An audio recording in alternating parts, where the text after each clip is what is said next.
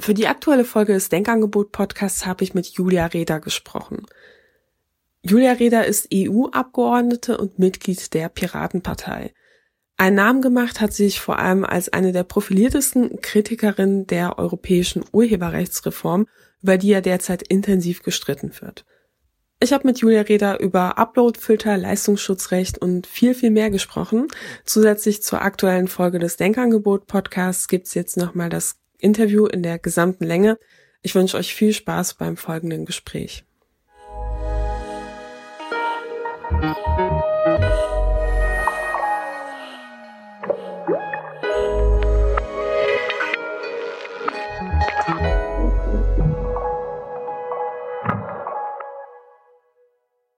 Erstmal danke, dass du hier die Zeit nimmst, mit mir über die Urheberrechtsreform zu sprechen. Die Verhandlungen sind ja gerade in der heißen Phase und die Abstimmung im EU-Parlament steht kurz bevor. Vielleicht kannst du in einigen Sätzen kurz erklären, wie der aktuelle Stand der Dinge ist. Ja, also ich glaube, dass die großen Proteste in Deutschland doch viele Abgeordnete beeindruckt haben. Zum jetzigen Zeitpunkt steht ja der Text, über den abgestimmt werden soll, fest. Und äh, es kommt jetzt darauf an, also ob der in dieser Form angenommen wird oder nicht. Und man kann schon sehen, dass äh, sehr viele deutsche Abgeordnete vor allen Dingen bereits angekündigt haben, dass sie dagegen stimmen werden. Es gibt jetzt äh, diese Webseite pledge2019.eu, die von den digitalen Grundrechtsorganisationen ins Leben gerufen wurde. Da haben schon 100 Abgeordnete äh, versprochen, dass sie dagegen stimmen werden. Und ein sehr großer Teil davon ist aus Deutschland und Österreich. Das zeigt schon, dass die Proteste und auch die große mediale Aufmerksamkeit Aufmerksamkeit für das Thema im deutschsprachigen Raum Wirkung zeigen. Nur das große Problem, das wir eben haben, ist die Frage, wie kann man diesen Protest eben auch im, im Rest der EU verankern, wo das Thema bisher weniger Aufmerksamkeit erfahren hat. Die Befürworter der Reform sagen ja, Upload-Filter wären nicht verpflichtend, weil das Wort eben nicht im Text steht und oft heißt es, so in den Debatten, wenn YouTube mit den Verwertungsgesellschaften wie VG Wort oder GEMA einfach mal Lizenzverträge aushandeln würde, dann wären Uploadfilter gar nicht notwendig.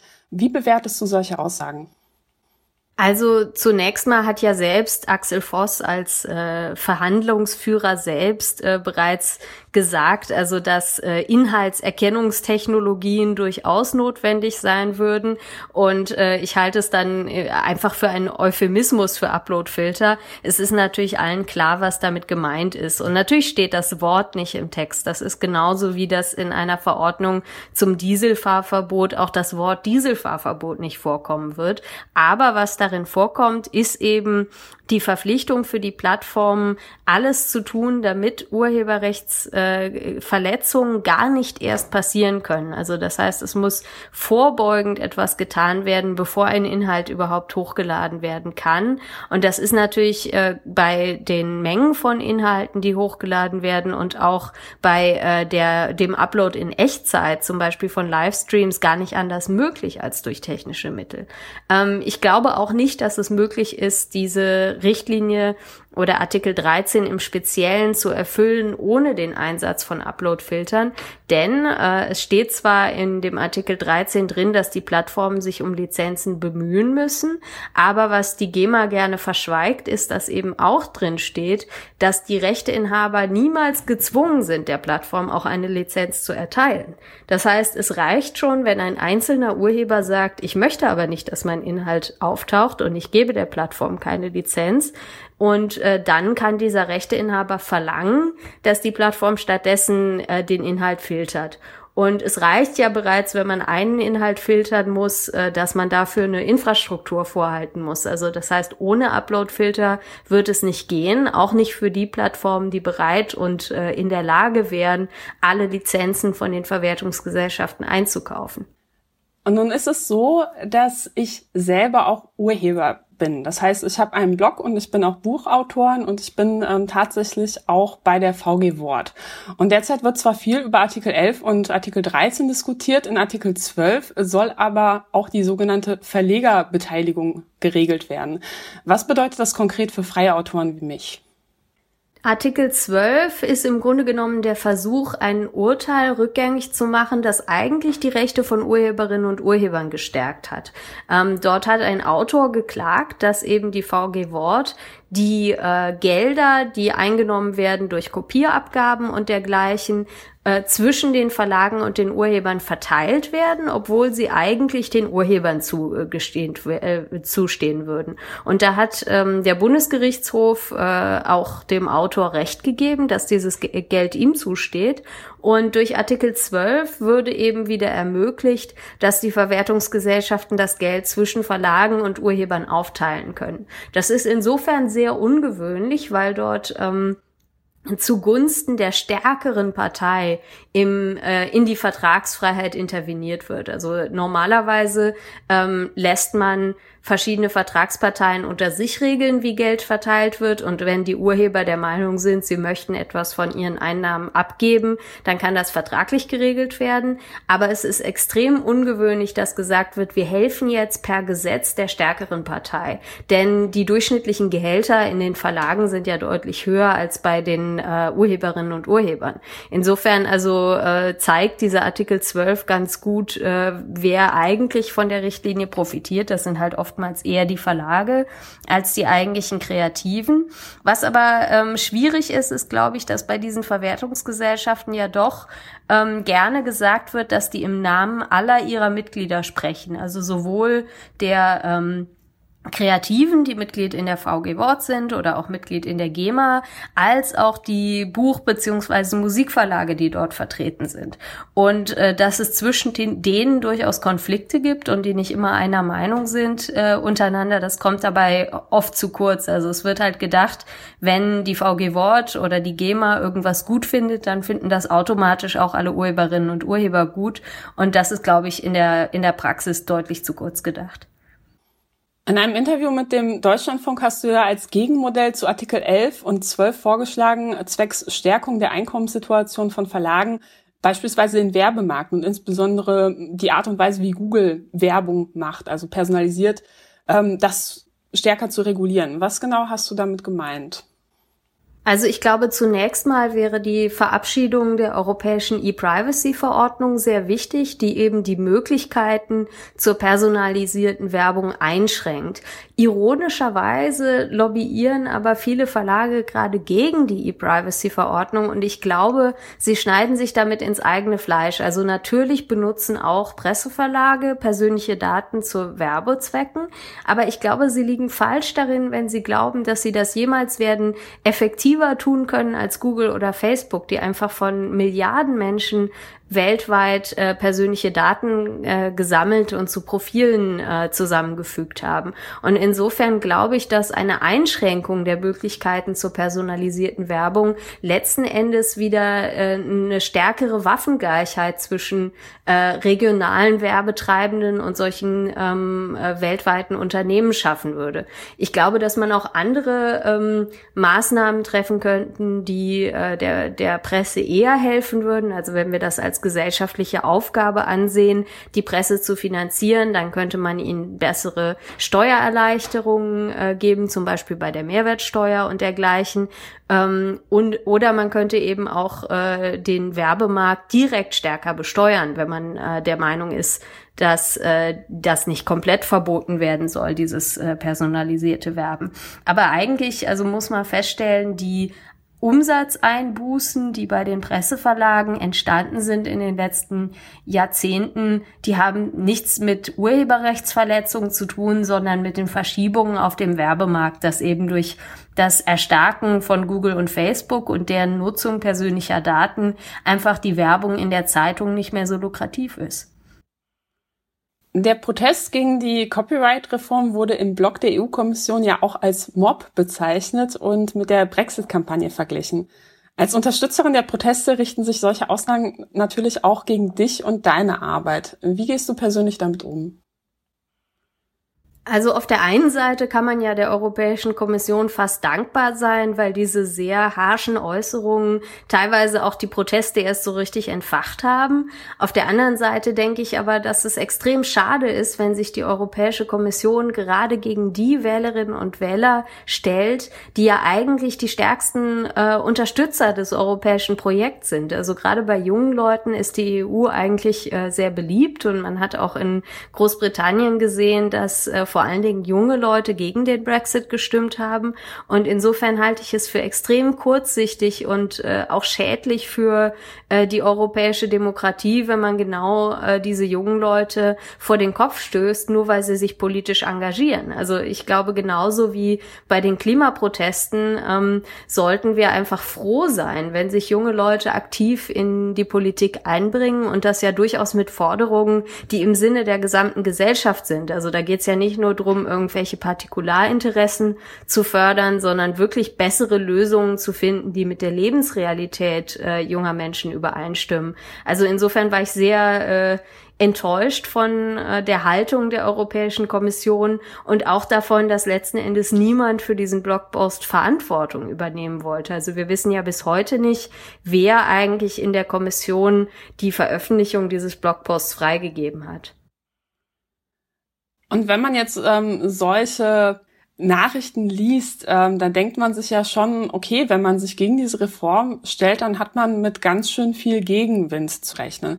Glaubst du, dass einige Abgeordnete vielleicht auch ganz konkret Angst vor negativer Berichterstattung durch große Verlage haben, wenn sie sich gegen diese Reform stellen oder Kritik üben?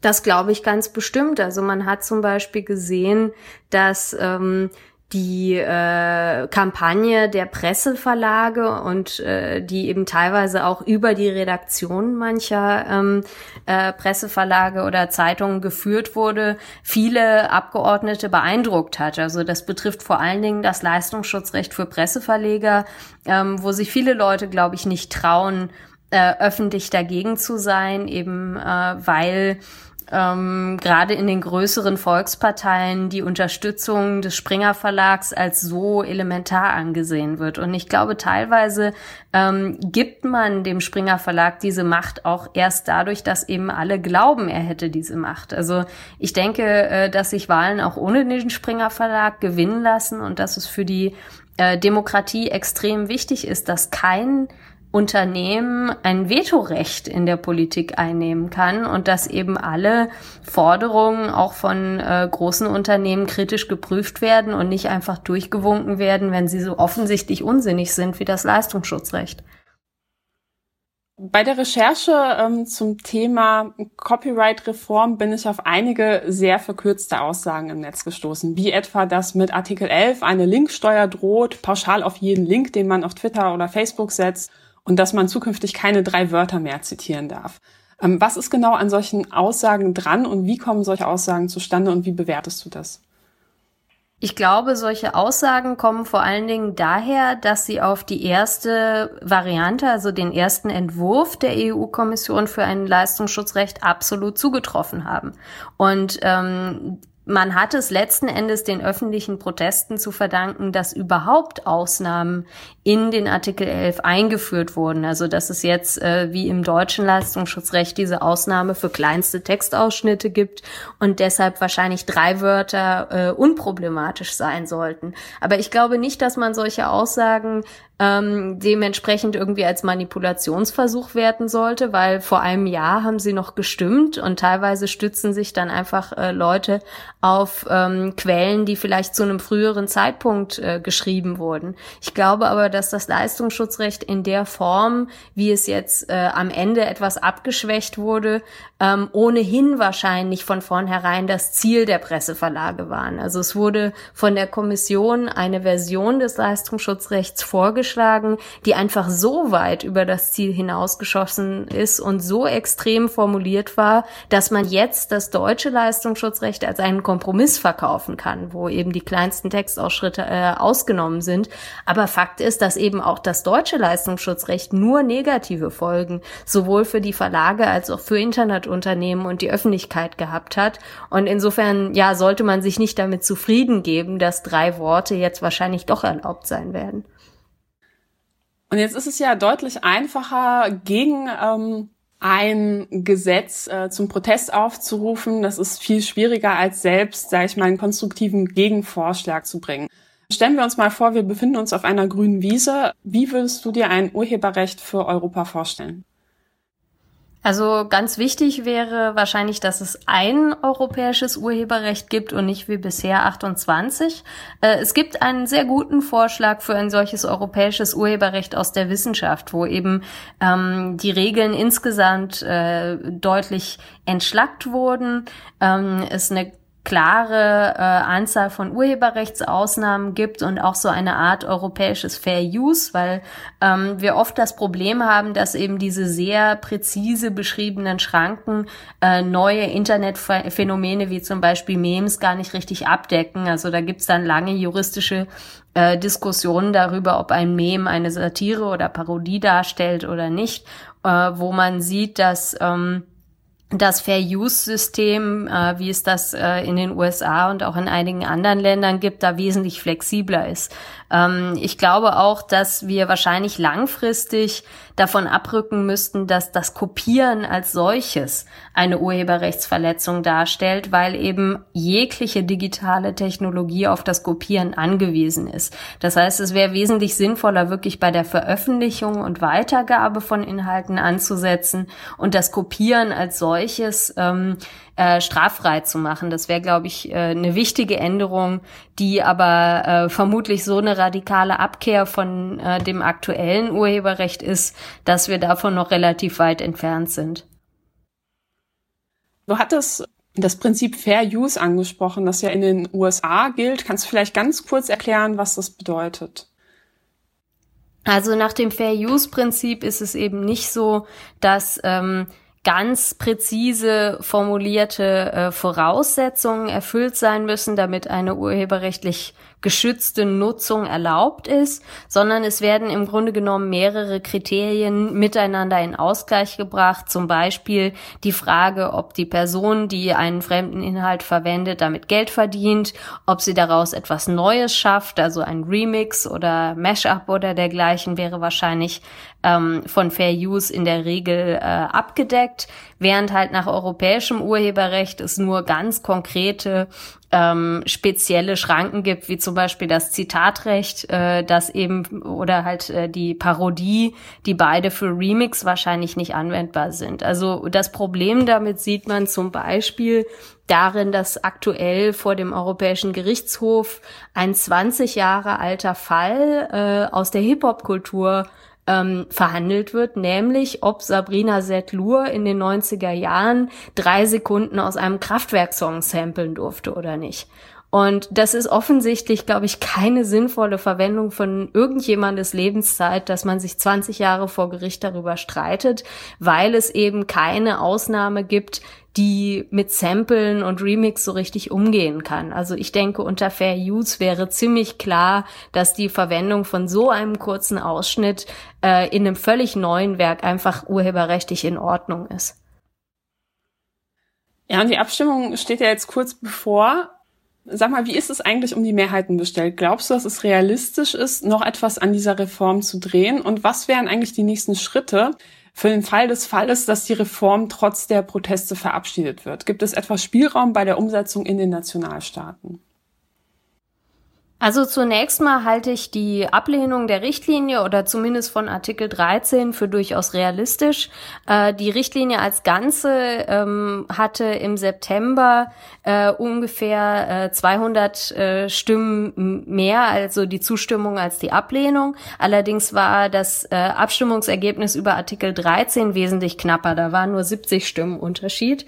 Und gerade aus Deutschland haben in der Zwischenzeit schon sehr viele Abgeordnete, die ähm, für die Richtlinie gestimmt haben, gesagt, dass sie das nur gemacht haben, weil ähm, sie gehofft hatten, dass in den Verhandlungen noch Verbesserungen vorkommen, weil Kritik an den Upload-Filtern gab es ja auch damals schon genug. Und das hat eben nicht stattgefunden. Also da kann man jetzt im äh, Detail drüber diskutieren, ob die alle die Wahrheit sagen oder ob sie einfach nur auf den, auf den Wahlkampf gucken. Aber worauf es ankommt, ist eben, dass sie versprochen haben, dagegen zu stimmen. Und das ist durchaus aus Deutschland schon über ein Dutzend von Leuten, die im September dafür gestimmt haben. Das heißt also, es gibt Hoffnung. Aber letzten Endes werden wahrscheinlich, äh, wird es nicht reichen, die deutschen Abgeordneten umzustimmen. Also es kommt sehr darauf an, ob äh, die Debatte eben auch in anderen Ländern verfängt. Ähm, wenn das Europaparlament doch der Richtlinie zustimmt, ohne jegliche Änderungen, dann gibt es noch genau eine Chance, das Ganze abzuwenden. Denn äh, der Rat muss noch ein letztes Mal abstimmen. Und da ist es dann eben die Justizministerin, die für Deutschland zuständig ist. Und ähm, es ist relativ sicher, dass es ohne Deutschland keine Mehrheit für diese Richtlinie gibt. Das heißt, da hätte dann Katharina Barley nochmal das, die letzte Chance, äh, den Koalitionsvertrag doch durchzusetzen.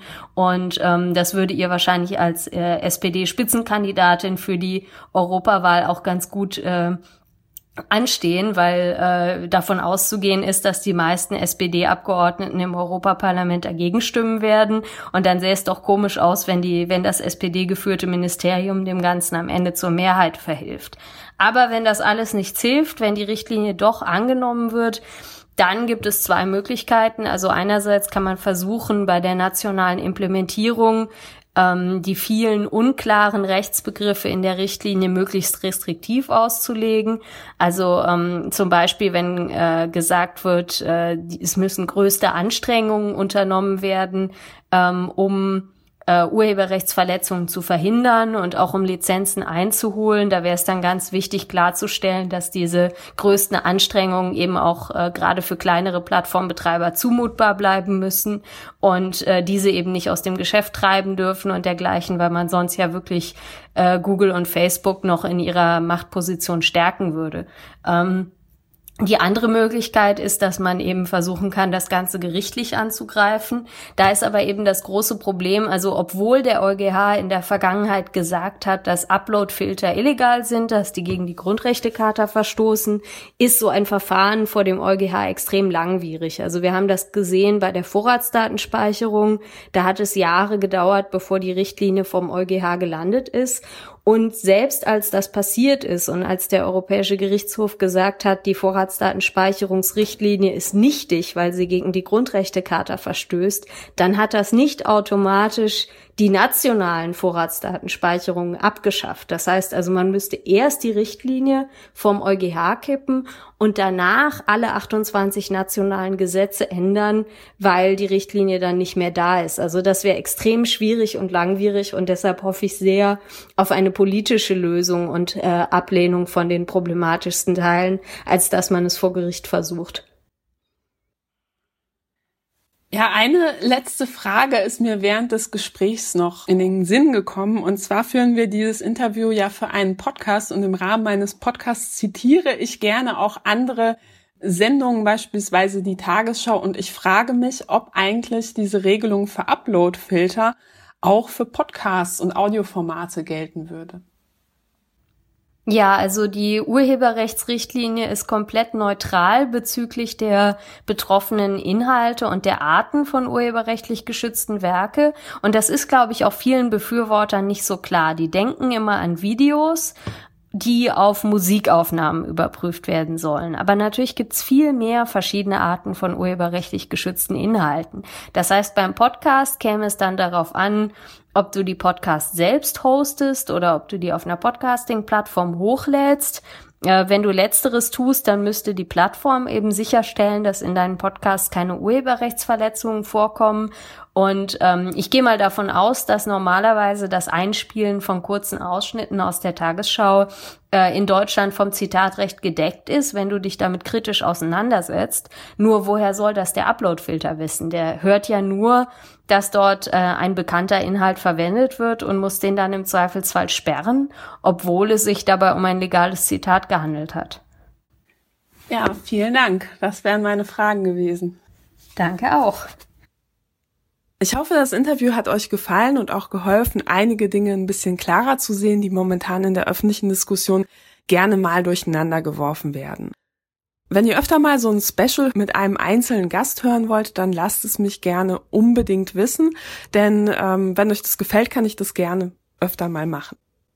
Wenn euch diese Ausgabe gefallen hat, dann lasst mir gerne eine Bewertung auf der Plattform eurer Wahl da. Ansonsten freue ich mich natürlich wie immer auch über Spenden, da dieses Podcast-Projekt zu 100 Prozent über Hörerspenden finanziert wird. Ja, und damit bleibt mir auch nichts weiteres zu sagen als vielen Dank fürs Zuhören und bis zum nächsten Mal.